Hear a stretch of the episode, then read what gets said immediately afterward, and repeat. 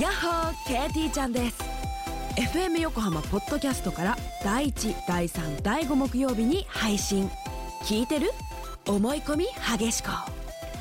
日々の生活でも思い込みが激しめな私 KT ちゃんが普段どんなことを考えているのかを探っていくトレジャープログラムです FM 横浜ポッドキャスト KT ちゃんがお送りする聞いてる思い込み激しこよろしくね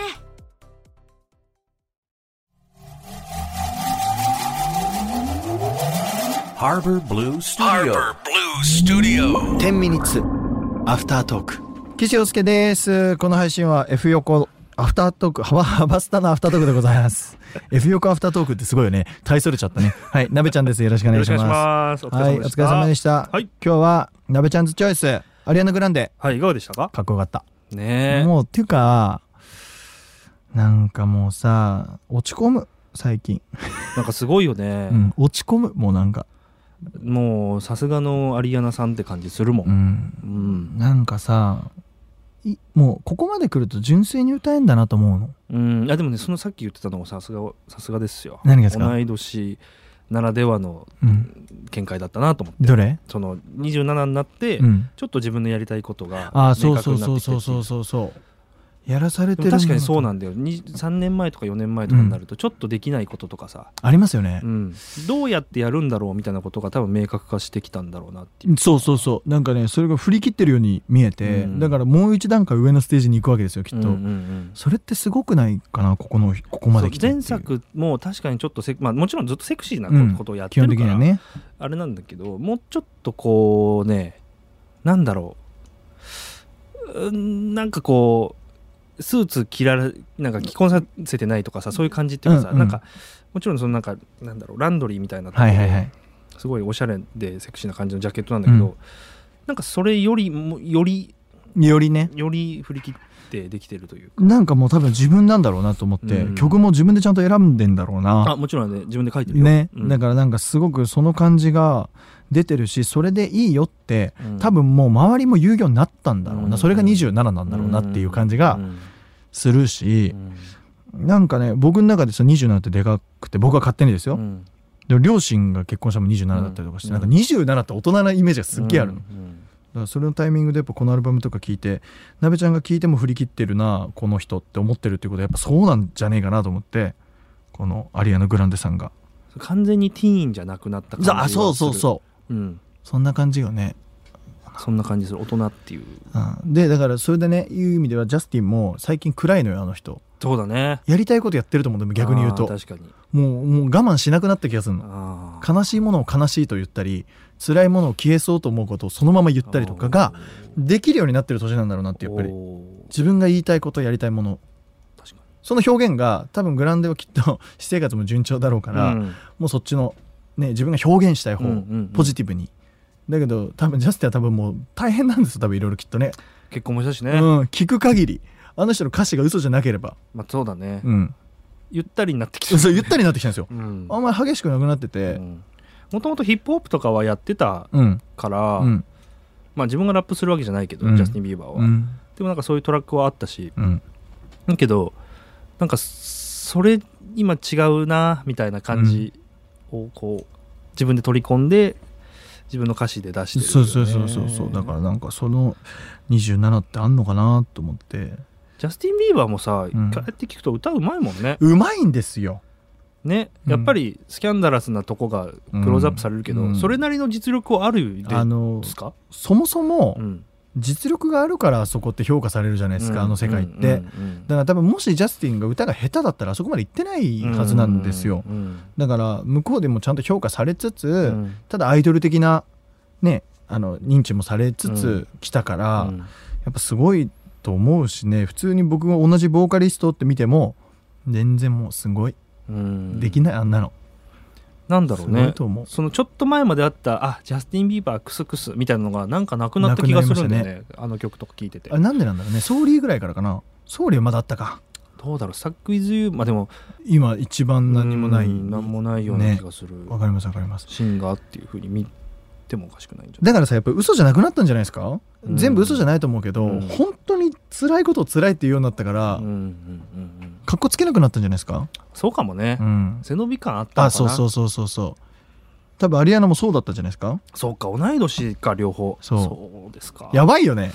いやー、まあ言ねう。たらマイリー・サイラスもよ、あ、そう。うんへー同いか一個上かえーあだからそれこそセレナ・ゴメスもそうでしょ、あ、そうなのうんへえ、すごい世代だね。すごいよね確かに。俺、俺俺誰だっけな。俺、あれだ。テイラー・スウィフテイトラーとか同じ。 1989そうか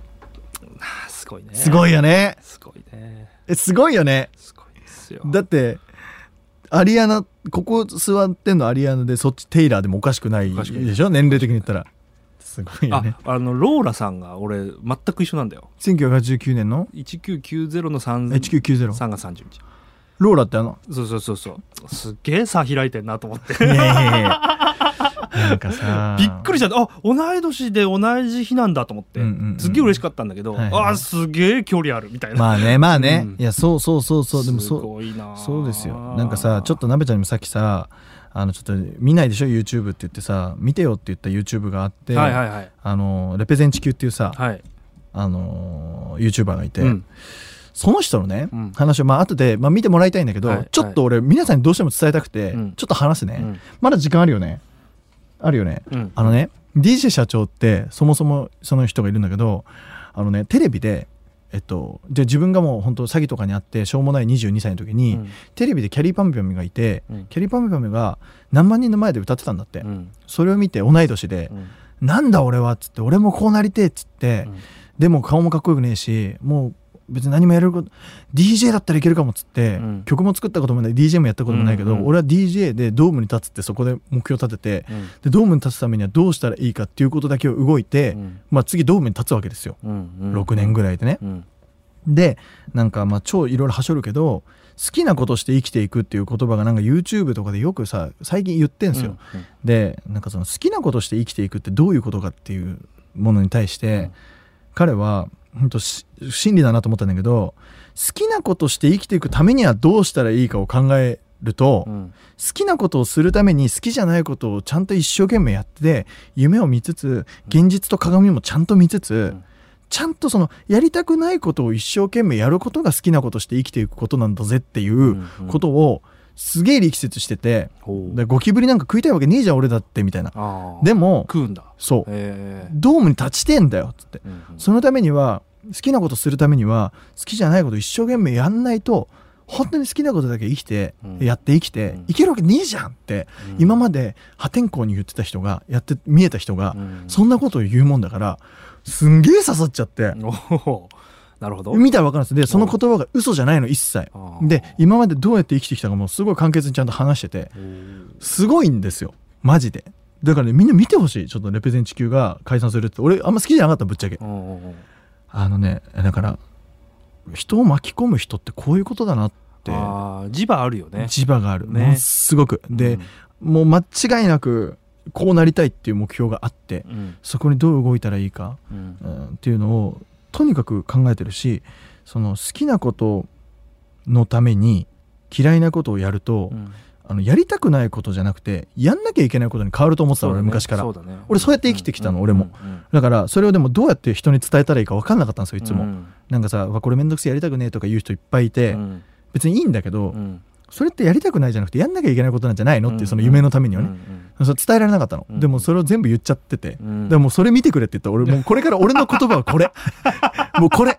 もう俺なるほどこれ以外言うことないとあー思っちゃってなるほどなるほどっていうぐらいちょっと感銘受けたというかあそう俺も今全く同じ状況だと思うから、うん